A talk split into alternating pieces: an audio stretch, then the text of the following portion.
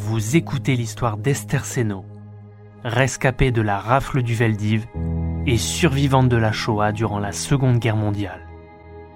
Dans cet épisode, Esther nous parle de ses conditions de vie dans ce camp de travail. Finalement, on nous, a dirigés vers ces grandes baraques. Alors, faut vous dire que le camp de Birkenau fait 100 170 hectares. Le nombre de baraques qui était immense, parce que je crois que ça contenait à peu près 800 personnes. Vous avez dû voir dans les reportages, non, les baraques. Alors, avec, euh, vous savez, ce, ce qu'on appelait des coyasses, c'était les, les lits superposés. Il y en avait des centaines dans la baraque. Alors, on nous a mis là-dedans à 6 par étage. Alors, celui du bas était un- une dalle en béton. Une dalle en béton avec une paillasse.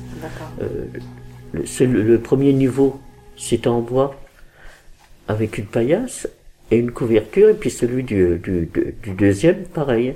Donc, on était 18 sur une hauteur. Et vous voyez, sur toute la longueur de la baraque, comme ça. Alors, évidemment, dormir à 6 dans ces espèces de cages. Alors, on, do- on dormait tête bêche, on n'avait qu'une seule couverture.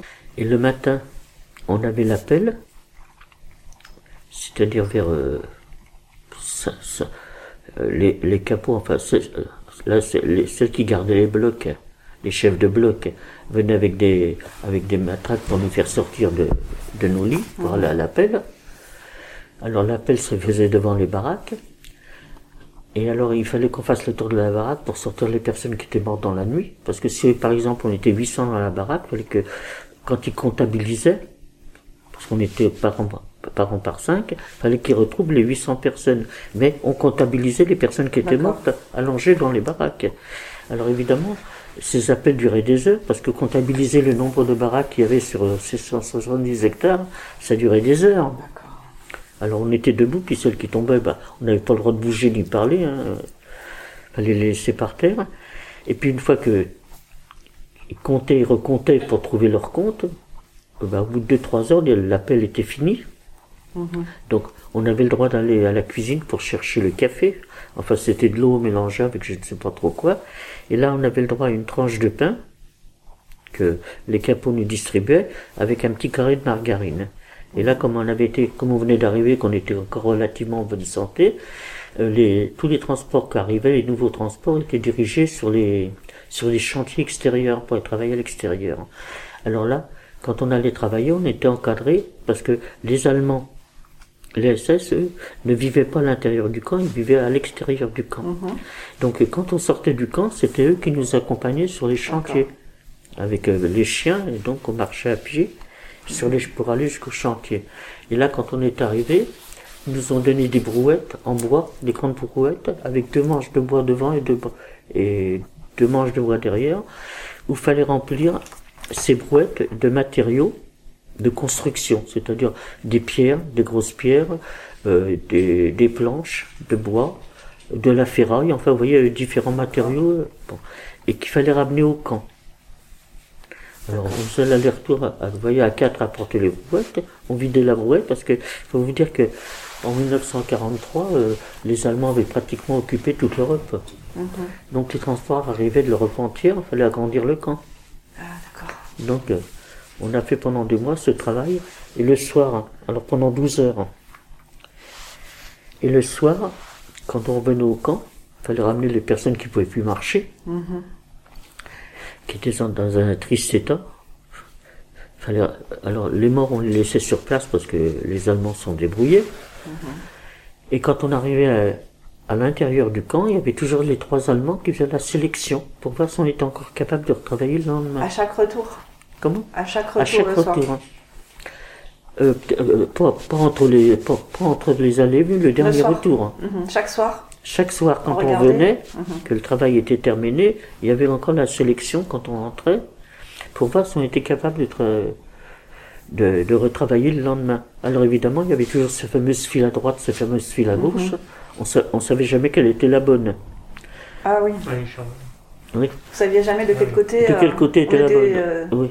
Alors finalement, un jour c'était la file de droite, le lendemain c'était la file de gauche. Alors évidemment, quand on rentrait, c'était l'angoisse Bah oui.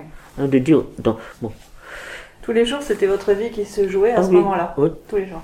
à chaque fois qu'on venait de- du travail. Alors évidemment, j'ai fait ce travail jusque fin décembre 43. D'accord. Donc de septembre. Alors évidemment, les appels qui duraient pendant des heures au mois d'octobre commencent à pleuvoir, en novembre il commence à neiger. Alors vous voyez, pendant des heures comme ça, euh, sous la neige, hein, euh, Mhm. il y en a beaucoup qui se relevaient pas.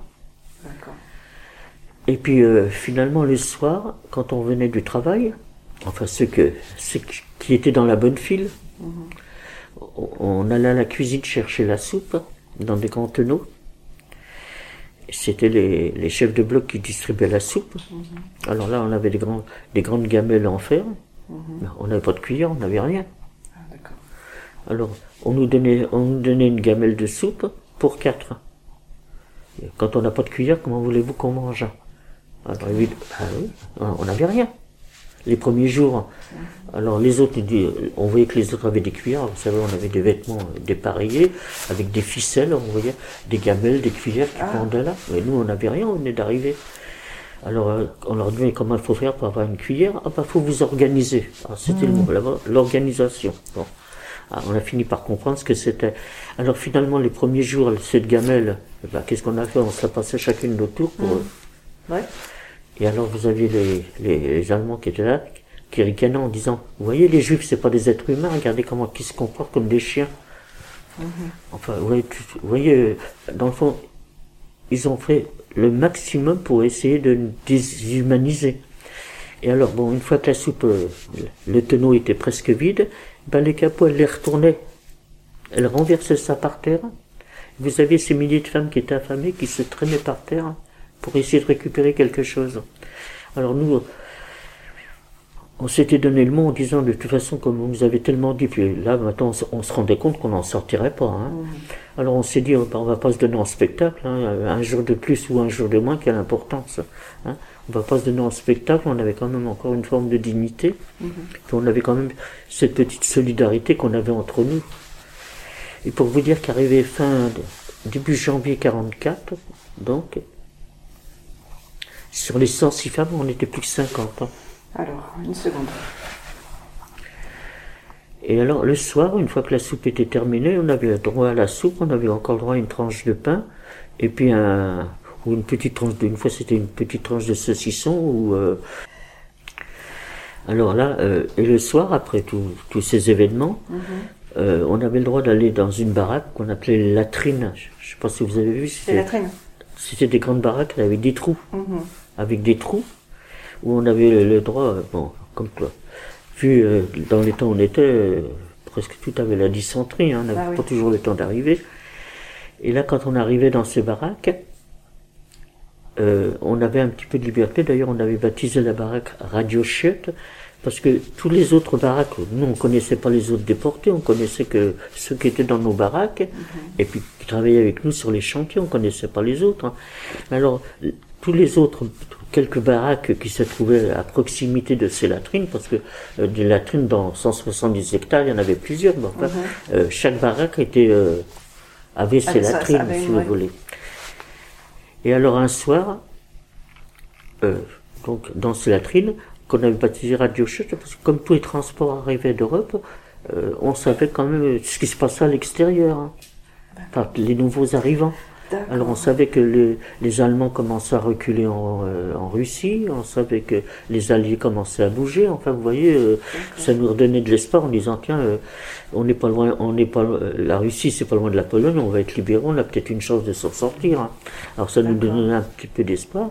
Et un soir, j'ai donc vu arriver ma sœur. Elle avait été arrêtée avec ma tante sur dénonciation.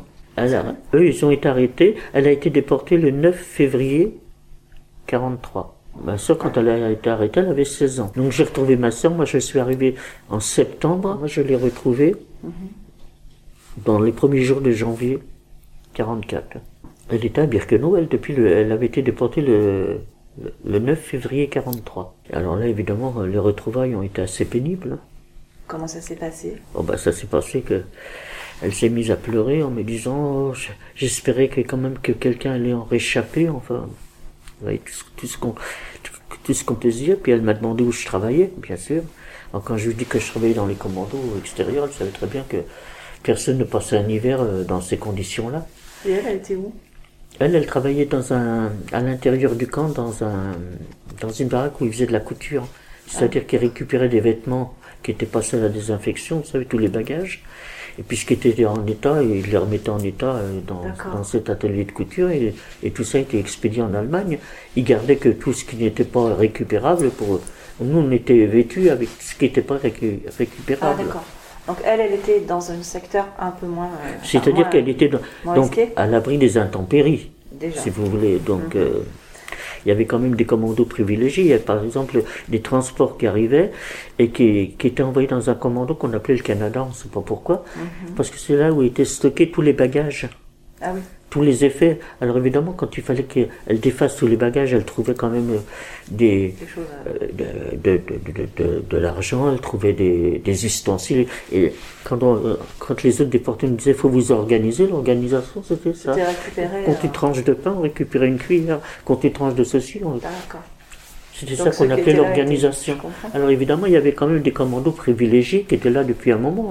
Elles n'avaient pas, elles avaient pas du tout le même régime. Euh, Vous viviez toutes les deux dans le même camp sans le savoir. Ah bah, non, euh, comment voulez-vous qu'on ça On n'avait pas d'une baraque à l'autre, on n'avait pas le droit d'y aller. Non, c'est elle qui m'a reconnu. Vous savez, euh, vous expliquez quand on me demandait que que- qu'est-ce qu'on a fait pour revenir. Bon, moi je dis que c'est 80% de, de, de hasard. hein, hein. Mm. Non. Et puis il y avait toujours aussi que j'avais quand même traîné déjà la galère depuis un an. Hein, je mangeais pas tous les jours à ma faim, je dormais n'importe où. Donc, euh, disons que j'ai moins été, euh, comment dire, euh, saisi par le régime du camp que des gens qui arrivaient de chez eux, qui avaient, euh, qui mangeaient bien, qui vivaient bien. Donc, euh, disons que moi, mon corps était déjà habitué à des privations, donc peut-être que ça m'a permis, parce que vous savez, quand vous avez, je vois mon frère qui a été déporté en 42, euh, il devait faire 1m80 et je sais pas moi, 80 kilos. Bah, quand ils arrivent et qu'ils perdent la moitié de leur poids en l'espace de 15 jours, ils peuvent pas tenir le coup. Moi, j'avais plus rien à perdre. Hein. Disons que pour moi, physiquement, j'étais moins, euh, moins impacté que les autres. Vu le nombre de gens qu'il y avait dans, dans ces latrines, j'aurais été incapable de la reconnaître. Alors, euh, évidemment, euh, quand elle a su où je travaillais, elle avait fait la connaissance d'une jeune femme, c'était une Belge, qui s'appelait Mala, et qui était interprète dans les bureaux euh, pour les Allemands, parce qu'elle parlait plusieurs langues. Et c'est elle qui avait le fichier euh, des commandos, vous savez, là où, euh, où chaque déporté, selon le numéro qu'on avait, D'accord. elle, elle, elle avait donc C'était les affectations en fait. oui, toutes, les, toutes les affectations des, des déportés. Alors là, a été la trouver en lui expliquant. Donc, elle a réussi à me faire sortir de ce commando pour me faire rentrer dans un, dans- à l'intérieur du camp de Birkenau, dans une baraque. D'ailleurs, la baraque était partagée en deux. Euh, une partie faisait du tissage et l'autre partie faisait de la couture, où était ma sœur. Alors, enfin, j'ai une petite parenthèse parce que moi, au camp de, de Rancy, j'ai fait la connaissance d'une jeune femme qui avait 50 plus que moi, je crois, qui a, qui a été dans le même transport que moi.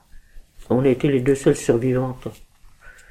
Parce que quand j'ai parlé avec euh, ma sœur, euh, pour moi, enfin, que ma sœur a parlé à Mala, elle a dit, elle a, elle a une amie, elles se sont jamais quittées, euh, est-ce que tu peux faire quelque chose? Enfin, finalement, elle est venue avec moi aussi, cette euh, Marie. D'accord. Donc, on a travaillé dans ce, dans ce commando. Donc, euh, à partir de janvier 44, on a travaillé que je, bon, quoi vous dire, euh, pratiquement euh, deux ou trois mois. Ensuite, ils nous ont remis. Donc déjà, on arrivait au printemps là, au printemps 44. Et donc, ils nous ont fait ressortir du commando pour nous renvoyer à l'extérieur. Et là, ça a été pour défaire les rails qui se trouvaient, vous savez, sur ce quai qui était à 2 ou 3 kilomètres du camp, pour les ramener directement, parce que les photos, quand vous voyez du camp de, de Doche et de Birkenau, vous voyez les rails euh, devant le camp. Mais nous, quand on est arrivé en 43, le- le- il n'y avait pas de rails, elles étaient à 3 kilomètres, là, sur un quai. Alors donc, ils nous ont fait retirer les rails pour les ramener directement devant euh, le- les fours crématoires. Parce qu'il y avait le- les premières déportations des, des juifs hongroises qui sont arrivées hein, euh, dans l'année 44. Donc euh, pour éviter tous ces transports euh, en camion, les sélections et tout, ça allait directement. Donc on a fait ce travail pendant quelques mois pour euh, pour ramener les rails. Ah, vous savez, c'était un travail, vous savez, quand des rails, c'est pas facile. Et puis finalement, euh, je suis donc resté avec ma sœur jusqu'en avril 44. Et puis là, euh, ma sœur, euh, un matin, je l'ai pas vue à l'appel. Parce qu'on sortait tous les matins à l'appel. D'accord. Je l'ai pas vue à l'appel, j'ai dit, tiens, que- qu'est-ce qui se passe? Été donc voir où elle, où elle dormait, parce que dans, les baraques étaient tellement grandes, hein, 800 personnes pour savoir. Je savais où elle dormait. J'étais la voir, elle était couchée. Alors j'ai dit, écoute Fanny, lève-toi, tu sais très bien, parce que quand les gens ne se levaient pas pour aller au travail, l'après-midi, les camions passaient pour les récupérer, pour les emmener au crématoire. Alors on savait très bien qu'il fallait absolument sortir de la baraque. Alors j'ai dit à ma soeur, écoute, euh, lève-toi, euh, sors, euh, faut pas rester là, euh, on va essayer de voir comment euh, s'organiser pour, pour la camoufler. Quoi. Et puis finalement, elle m'a dit non, non. Elle dit, je bouge plus, j'en ai assez. euh, Elle, elle était vraiment à bout. Hein, parce Ah oui. que, bah, avoir tenu euh, 14, 14 mois euh, à ce régime-là. C'est à ce moment-là qu'elle m'a prise dans ses Elle bras. était à bout de force. Et puis qu'elle m'a dit, écoute, moi c'est pour moi c'est fini. Puis elle dit, de toute façon, euh, la seule chose que je regrette, c'est de ne pas être monté dans les camions quand on est arrivé, hein, pour en arriver là. Et elle m'a serré dans ses bras, puis elle m'a dit, écoute, toi t'as encore une chance. Si, si tu peux tenir le coup jusqu'à la fin, elle dit, je pense que maintenant on, se rendait compte que c'était la fin de la guerre. Hein. Alors elle me dit, essaie de tenir le coup et, euh, quand tu rentreras en France, si tu as la chance de rentrer, promets-moi de témoigner, de raconter ce qui nous est arrivé pour pas qu'on soit les oubliés de l'histoire. Hein, que le monde entier sache ce qui s'est passé dans ces camps. Et elle m'a répété ça je ne sais combien de fois, puis à la fin il a quand même fallu que je sorte à l'appel. Et puis quand je suis revenu le soir, elle n'était plus là. Donc je, je lui avais fait la promesse pour la consoler. C'était une partie de l'histoire de Esther Senot, rescapée de la rafle du Veldiv et survivante de la Shoah durant la Seconde Guerre mondiale. L'entretien complet de 1h30, où les autres chapitres sont disponibles sur l'indépendant.fr dans la rubrique podcast. L'Indépendant souhaite remercier chaleureusement Esther Senot et son fils de nous avoir accueillis afin d'enregistrer son histoire pour perpétuer ce devoir de mémoire.